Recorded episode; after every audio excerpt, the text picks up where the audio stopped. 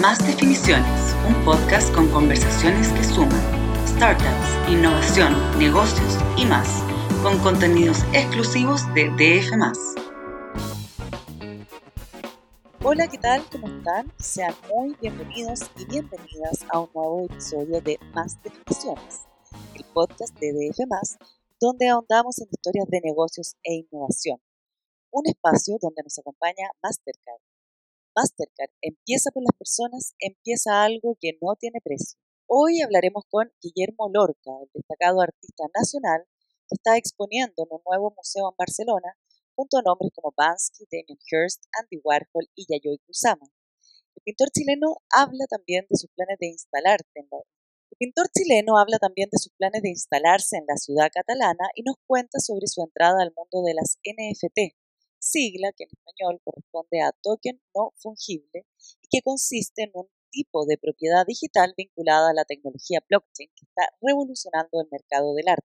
De los nuevos formatos que complejizan la relación entre arte, negocios y más, vamos a hablar con Guillermo Lorca. Muchas gracias por aceptar esta invitación de DFMS. Hola Guillermo, ¿cómo estás? Hola, ¿qué tal? ¿Todo bien? Bien, todo bien. Bienvenido a, este espacio, a este podcast. Eh, como estábamos diciendo en tu presentación, ha estado exponiendo en un, en un, nuevo museo, en un nuevo espacio cultural que se instaló en Barcelona en el mes de octubre y que es el Mokyo Museum. ¿Así se dice? ¿Cómo se dice? ¿Cuál es la, se pronuncia Moco, así tal, tal, cual, es de Modern Contemporary, pero como el museo holandés, eh, para, para los habla hispana suena como moco. y al final, al, final funcionó bien, como que queda, queda la retina más rápido. Sí, bueno, este museo que, que desde 2006 existe en Ámsterdam y que, como decíamos hace pocos meses atrás, abrió un espacio, una sede en Barcelona, de la cual Guillermo forma parte en este momento con su exposición El esplendor de la noche y que pasaría, entiendo, también a la colección permanente con algunas de sus obras. Exponen también, en este momento se puede eh, ver las obras de eh, Andy Warhol, de Basquiat, de La Chapelle, de Yayoi Kusama, entre otros grandes, grandes exponentes del arte contemporáneo. Entonces, Guillermo, quería partir mm, eh, porque me contaras cómo fue que llegaste hasta ahí, y entiendo que tiene, tiene bastante que ver tu representante en Europa, entonces también cuéntanos esa historia, cómo, cómo, te, cómo terminaste. Claro, eh, eso em, fue una movida de, mm, que hizo Simón de Purí, que es mi representante ahí en Europa, y que y a partir de que me habían puesto en un post, en, me había, habían subido una foto mía en el, en, en, el, en el Instagram del museo, de ahí se nos ocurrió la idea de, de, contactarlo y ver qué pasa, y ahí él pudo hacer la movida y armamos, este, y armamos la exposición. Y justo ellos estaban con este asunto de la inauguración del nuevo espacio en donde, porque, eh, porque en el Museo de Ámsterdam sí, es, es, un museo muy concurrido, bien ubicado, pero un poco pequeño en, en los espacios. Eh, entonces, muchos cuadros míos ah, no, no cabrían, tendrían problemas para poder estar ahí. Eh, entonces, eh, fue, muy, eh, fue justo a tiempo, ellos estaban armando la, este nuevo espacio, están buscando la, una, una, exposición itinerante y la mía le, encajó todo justo, o sea, es como que se alinearon las estrellas. ¿Hasta cuándo va a em, estar con esa exposición ahí? Eh, al ser la, eh, la, primera, mientras el museo se estaba como asentando, dura más de lo normal, va a estar hasta noviembre de este año. O sea, una exposición de un año entero. Eso, como generalmente las exposiciones temporales, es raro que duren más de cuatro meses. Así que feliz, porque es, es, muy, es, muy, rico poder estar en un museo ahí tanto tiempo, en distintas fechas. Así que, está, este, así que ha estado buenísimo claro, distintas temporadas que van a, transcurrir. Y, bueno, y la pregunta de cajón, ¿qué se siente compartir espacio con eh, estos grandes referentes del arte contemporáneo? No sé cuál es la sensación, en verdad, pero en todo caso ha sido gratificante. Em, desde el primer día, incluso siendo temporada baja, se llenó de gente, ya al museo ido, no sé, eh, la otra me dijeron, pero, pero no sé, 150 mil personas, ahora hasta ahora y sigue yendo y se esperan unos flujos, unos flujos gigantescos, eh, muy buen recibimiento en general, y claro, estar en el, el nivel de, de, calidad de musística, de, de, curatoría, está muy bien hecho, es muy agradable. Y, leía por ahí que también la historia de cómo llegaste a, a tu representante en Europa, a Simón de Purí, eh, fue por Instagram. ¿Cómo fue esa anécdota? Porque este eh, está catalogado como una especie así de Mick Jagger de las subastas. Claro, sí. Eh, también fue por Instagram. Ese fue eh, mi ex en su momento. Eh, lo subí una foto y, ella, ¿cómo se llama? Mm, me dijo, mira, tenemos algunas personas que podrían ser interesantes, o sea, quitémoslo para que vean tu obra, digamos. Fue iniciativa de ella y tuvo, tuvo un gran acierto en ese sentido de, de que efectivamente él empezó a seguirme, no sé qué, de ahí empezamos a conversar y de ahí terminó, nos juntamos en Londres en algún momento y ahí ya, ya, ya se, se, dio la, la, relación profesional. Claro, ¿y esto, esto marcaría como definitivamente la internacionalización de, de tu trabajo? Eh, yo diría que esta exposición sí, o sea, hicimos, eh, la, la, porque el primer intento fue eh, en Londres, Em, que también fue muy bueno em, y muy interesante. Nos metimos en cierto grupo, entramos como en un, en un campo de, de visión de, de, de, una parte del mundo del arte, pero claro, esto es mucho más masivo eh, y otra forma de exponerse. Además, aparte de que el espacio es, claro, un una institución ya bien formada, entonces eh, está, está, más o menos asentada la internacionalización. Ahora hay que ver, hay, hay, tiene, tiene un trecho largo, así que, así que hay que seguir dándole. Oye, ¿y en este momento la, la obra expuesta en esta exposición están a la venta? O, o, son eh, simplemente claro, alguna, eh, eh, la, la, idea no, no, es, no, no, es poner toda la venta, algunas están comprometidas para, para el museo y ahí se está conversando cuáles se podría quedar el museo, cuáles no, y ver el mecanismo y otras ideas que ojalá puedan ir a otros lugares en el futuro, digamos. Ya, perfecto. ¿Cuántas obras están ahí tuyas? En, e, en estas son siete, siete obras grandes de gran formato, ahí para quienes no conozcan ahora tú trabajas en, en, un gran formato. ¿Son de cuánto? Sí, sí, sí, es un par de salas que ahí tenemos bien agarrado el, el eh, o sea, con esas obras fue suficiente. Estamos al principio empezando a poner más, pero no cabían bien. O sea, hubiéramos tenido que apretar cuadros y eso obviamente no, no es tan buena idea.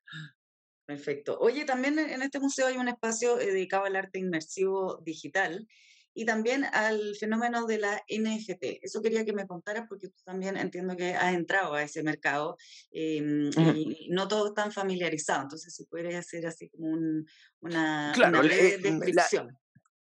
bueno, la NFT que son los tokens no fungibles, que eh, es una forma de autentificar de autentificar a través de la cadena de blockchain, específicamente se ocupa Ethereum para esto, eh, tú puedes autentificar archivos que antes eran eh, difíciles de autentificar, eh, de darles como una posibilidad de ser coleccionable. Por ejemplo, un archivo digital de tipo, eh, por ejemplo, si alguien hiciera pintura digital o un video, cosas de ese tipo, era, era, más complejo el asunto de cómo autentificarlo, cómo tú hacías que un video fuera técnicamente único a la hora de vender. Entonces, en este caso, en este caso eh, se armaron muchísimas plataformas en donde tú puedes tener estas obras autentificadas, ya sea únicas o serias, dependiendo del artista y qué está haciendo. Y esas además se pueden tradear eh, en las mismas plataformas. Y tienen además registro de, las de las compras, de las ventas, de, de qué precio agarraron en un momento. Y, eh, hay, un seguimiento constante. Entonces también es una suerte de, de herramienta de inversión. Eh, un poquito parecida a las criptomonedas. Es como que cada artista tuviera, mm, a, través del, igual de criptomoneda, eh, el artista en un punto podría vender hasta pedazos de la obra como cual fueran acciones, digamos, de una obra física incluso.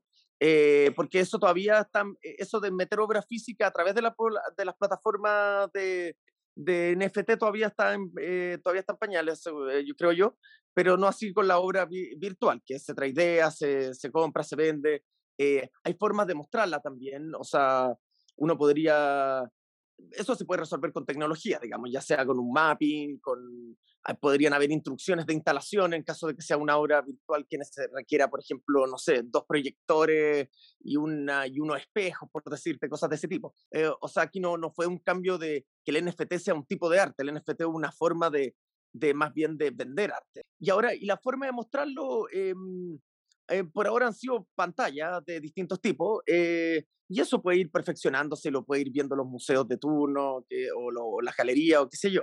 Uno siempre puede limpiar la forma un poco en que muestra un NFT.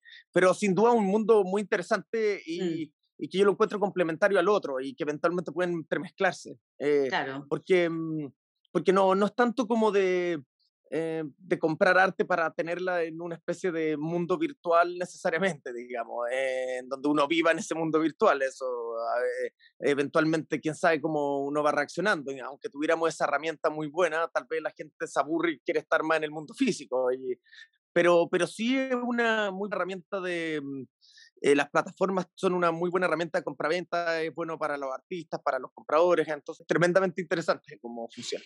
¿Y tú crees que eso incluso puede acercar a personas que quizás no tenían ninguna familiaridad con el tema del arte o con el mercado del arte y que a través de este tipo de, de herramientas puede aproximarse al arte también entendido como una inversión? Sí, muchísimo. Eh, de hecho, yo te diría que gran parte de los clientes nuevos que son como gente de cripto, bueno, no, no, o sea, gente que está en ese mundo, en el mundo cripto, eh, son, han sido los que han comprado eh, los NFT y han puesto también sus gustos al respecto. O sea, en ese sentido ha sido como un mundo paralelo al, al clásico mercado del arte, que, que mm. se sigue moviendo por métodos tradicionales. Entonces, eh, eventualmente pueden ir conjugando, se van mezclando, se van agarrando gustos, algunos artistas van agarrando más posición, menos, y eh, y, ahí, y ahí uno puede ir viendo lo, em, eh, qué uno va haciendo. Eh, también es un desafío como artista de repente pensar como, bueno, qué tipo de obra o qué cosas de mi obra puede, en el caso mío que hago obra física, puede, puede entrar en este mundo y, que valga la pena que, que exista, digamos. en ese sentido, a mí, a mí me parece bien y puede ser muy buena plataforma para muchos artistas, que ganas de ver más, más, más, plataformas de NFT, entonces es interesante. Y antes de, entrar tú mismo a, los NFT, eh, ¿ya habías eh, incursionado en, criptomonedas? Eh, ¿Tienes criptomonedas? ¿Estás como familiarizado con ese mundo? No, no mucho. Ah, sí, pero tengo algo, sí, algo tengo. Sí. Ya. No, no ha sido una, no, no que haya estado entrado así con locura, pero, pero no, de hecho tengo más criptomonedas por los NFT que por otra cosa, digamos. Pero, em, pero igual tengo, uh, algo tenía. Oye, y como, como artista, eh, quizá históricamente se ha planteado como unas categorizaciones donde están los artistas y los emprendedores o empresarios. ¿A ti no te conflictúa un poco como combinar estos mundos? ¿Te sientes de alguna manera como artista también un emprendedor? Eh, sí, de todas maneras, yo creo que los artistas además necesitan ese plano y, y eso ha sido realmente, eh, es normal. Eh, eh, obviamente pastelero tus pasteles, en el sentido que uno no puede abarcar todo a la hora de tratar de crear obra y estar enfocado en algo. Eh, es difícil si uno está solo haciendo las gestiones de, eh, demasiado preocupado de las gestiones de, de ventas, de marketing, de, de, distintas cosas que requiere como lo que haría como un gerente o un CEO de, de una empresa. Mm.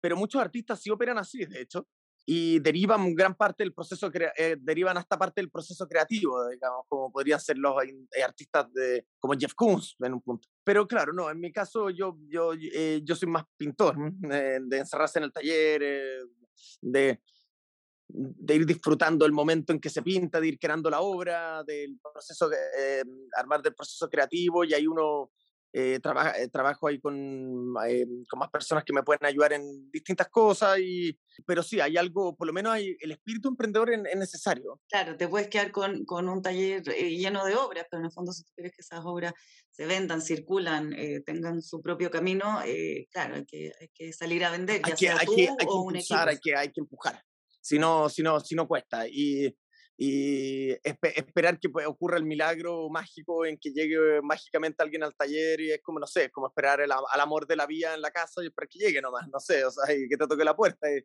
eh, o sea, me podría pasar, pero es difícil, hay que de alguna forma ir mostrando. ¿Y ahora actualmente en qué estás? ¿Estás en, en, en una pausa? ¿Estás pintando? ¿Tienes, qué, qué, ¿Cuáles son tus planes para este 2022? Estoy pintando uno en uno encargo que tenía pendiente y estoy terminándolo y ya, ya, estado, ya estado muy productiva la parte de planear cuadros, de la idea. Entonces, eh, estoy aprovechando ese, ese, espacio para que se me ocurra la mayor cantidad de ideas posible, tenerlas más o menos armadas para lo que sean los futuros cuadros. Eh, y el 2021 ahora me voy a Barcelona a vivir un tiempito. De ahí pintar y ojalá poder armar, eh, eh, armar taller con algunos ayudantes. Voy a, voy a ir tanteando ese terreno también. Va a estar em, cerca de tu exhibición entonces, del esplendor de la Sí, voy a estar cerca de la exhibición y también por un poco por cuestiones de vida. Me, me entretiene Barcelona, un cambio de aire interesante. hay muchos artistas allá también. eh, que viven en Barcelona, aunque ni siquiera sean de allá, ni, no, no es porque Barcelona sea un gran mercado, sino porque Barcelona es muy agradable y es muy rico de, y es un muy buen lugar para toparte con distintas personas. Hay varias cosas que me interesan también de, de neurociencias, de cosas, y en la, la universidad la, en, en, en, Barcelona hay muchas investigaciones que me interesan, creo que podría tratar de acercar más a gente, eh, por, pero por entretención. Excelente, esperamos que te vaya muy bien entonces. Oye, eh, Guillermo, a, continuación te voy a hacer algunas preguntas que le hacemos a, nuestros entrevistados. Sí. Em, eh, que es un poco cómo, cómo ves el mundo que, que, que nos rodea. Eh, por ejemplo, en este preciso momento, en Chile están pasando hartas cosas, estamos a puertas de un cambio de gobierno, hay una constitución eh, que es en curso. Eh, ¿cómo, ¿cómo, definirías el, el, Chile actual? ¿cómo, ¿cómo, lo estás viendo? ¿Con, con ilusión? Con, ¿Con, distancia? ¿Cómo, ¿Cómo, lo miras?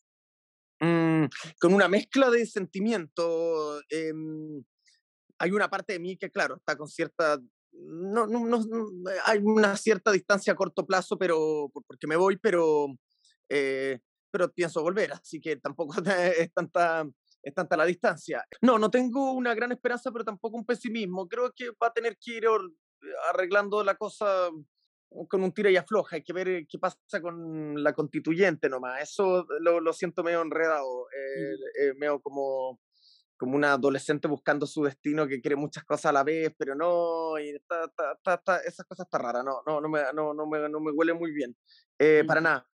Aparte de que siempre encontré que mm, eh, la constituyente no fue la causa del estallido, si más fue, fue, fue la carta de un lado político para negociarla al otro, digamos, y la, y la, y la metieron a la fuerza como, eh, los políticos metieron esa idea a la fuerza y se dio como como una especie de símbolo de que se supone que eso iba a calmar la violencia, que no lo hizo. Entonces, yo no sé, no, a mí no, eh, independiente que tal vez sea bueno tener otra constitución, eh, eh, yo creo que se votó mucho con la guata, que el tipo de constituyente no, no, no está claro, no sé, a mí, a mí en, principio la, miro con reojo eso. lo encuentro, no, no, no, no, no lo encuentro tan simple así como ir y cambiarlo eh, sí encuentro que simbólicamente la, tener la constitución de, como de dictadura no, no, no, no suena, no, no, no, mm. no, no, no, opera muy bien. Entonces creo que ese cambio simbólico ya empezó. Eh, si va a ser esta la constitución u otra, no sé. Así que no, no pude dar respuesta corta. pero no, pero no y, con el, y con el gobierno yo espero que le vaya lo mejor posible. No sé si más esperanzas, menos, pero le, le deseo absolutamente lo mejor. O sea, eh, sería muy bueno. Eh, me encantaría sorprenderme de, lo bueno que puede hacer de eso, lo encontraría fantástico, digamos. Eh, em, así que ahí sí espero, eh, tengo, tengo mi, mi, mi, chispita más de esperanza. Buenísimo. Oye, ¿qué dirías tú que es lo más difícil de tu rubro, de ser artista? De repente la relación que se puede dar entre mm, una mala relación entre el dinero y el, ¿cómo se llama? Y la, o sea, entre el mercado más bien y la, y, y, la, y la, esencia misma de ser artista. De, repente se pueden dar incentivos perversos, entonces, eh, o estrés más allá de la, eh, eso, eso yo diría que lo, lo, lo, más difícil, no es que sea tan difícil, sino es que es como lo que estresa más, es lo más envenenador, digamos, de, del alma. Eh, el, resto, el, el, resto es bastante manejable. ¿Qué dirías que has aprendido este último tiempo? ¿Alguna lección de pandemia quizás? Eh, sí, de preocuparme de, mm, de, apreciar ciertas cosas que están ahí gratis prácticamente y, y, darle, y darle más valor de las cosas que uno generalmente da por obvia, eh, tratar de ser más consciente de ella y darle valor. Eso, eso me ha ayudado mucho últimamente. Eh, entonces, mm, me desestresa porque aprendo a jerarquizar, jerarquizar los placeres. he estado un poquito en eso. ¿Cómo te ves profesionalmente en cinco años más? Eh, estar en cierto tipo específico de mercado, una cosa como más técnica, pero ante todo me, me gustaría exposición un poco como la del museo, estar con algunas de esas pudiendo dar, eh, dar vuelta. Me, me, gustaría tener como un buen ritmo de, de exposición itinerante. Eh, esa, esa, esa, esa, es la meta, por lo menos, que estoy tratando, tratando de tener. ¿Alguna idea que te hubiera encantado que se te hubiera ocurrido a ti? Uy, tanta. A ver, eh, ¿por cuál podría haber sido? Ah, no, no, hoy no sé, ahí me quedo en blanco porque es como, mm, demasiadas posibilidades al mismo tiempo, entonces me colapsa el cerebro. Eh, ah, sí, creo que me hubiera gustado hay una instalación de un tipo que se llama Kai, Kai Kuo Kiang, que es un chino, buenísimo, que bueno, uno de los grandes instaladores del mundo. Tiene una instalación de unos tigres atravesados por flecha, eh, en, colgado en distintas posiciones y lo encuentro tan linda esa instalación, me hubiera gustado que se me hubiera ocurrido a mí ver la Y precisamente estamos entrando al año al tigre también, así que. Oye, eh, ¿estás viendo alguna serie actualmente? No, nada, no, no, no veo, no, no veo tele, mm, serie, no, no, a veces películas nomás, pero, pero no, serie hace año y medio que no veo una serie, yo creo. no eres adicto al streaming. Eh, lo fui, pero ya no. Ya rehabilitado. El último... No, rehabilitado total, pero no por gusto, se me quitaron las ganas nomás, no sé, fuera algo raro. Em, ¿El último libro que leíste? Eh, la cartas, el que, sí, el último que leí fue eh, las cartas de Marco Aurelio. Sí, ese fue el último que leí. Y lo otro estaba leyendo ensayos, cosas así, pero, pero ese fue, o sea, esta semana, digamos. Excelente. Eh, ¿Qué es lo primero que haces en la mañana cuando te despiertas? Eh, celular gustaría decir así como algo un poquito, no, pero celular para empezar a despertarme, voy y, reviso cualquier tontera, pero ante todo es para despertarme, como el celular me, me, me, me activa un poquito y ahí empiezo ya eh, ritual mañanero. Ahora, yo mi despertar no es la mañana, es más bien mañana Eres más nocturno. Cerca, cerca, del almuerzo. Claro, eres una persona nocturna como, como debe la claro. exposición. Oye, y eh, por último, planes de vacaciones, lugar que te gustaría ir. Eh, me gustaría ir, eh, bueno, me gustaría ir a Australia cuando se pueda a ver a mi hermana chica que está allá. Em, y de paso de pasar por Japón me, me gustaría. ¿Has estado ahí? Em, no, no, no, nunca he estado en Asia. Ah, Entonces, me, y Japón me interesa especialmente. Entonces, claro, de Australia a Japón, ese es un viaje que me gustaría hacer. ¿Te interesaría acercarte a ese mercado también como artista? No, ante todo me interesa por ver, no, me, para, para sacar ideas más que nada, para meterme en eso. O sea, sí, puede ser un mercado interesante China más que Japón, pero no, no algo como como que sea como mi meta final de vida ni nada, digamos. Eh, me interesa más, eh, ante todo, es interesante de todas maneras, pero, pero, pero Japón lo, lo quiero por, por cuestiones de, por cuestiones de, de, vía, tengo muchos referentes japoneses, me interesan los museos que hayan allá, me interesa lo, lo, lo, que vean las tiendas, distintas cosas, la comida, todo. Buenísimo. Ya, pues Guillermo, se agradece un montón tu tiempo, eh, suerte en todo, que estés bien y que te vaya muy bien en Barcelona. No, por favor, muchas gracias a ti. Que estés muy bien, cuídate. Esto fue Más Definiciones, un podcast con conversaciones que suman startup, innovación, negocios y más, con contenidos exclusivos de DF.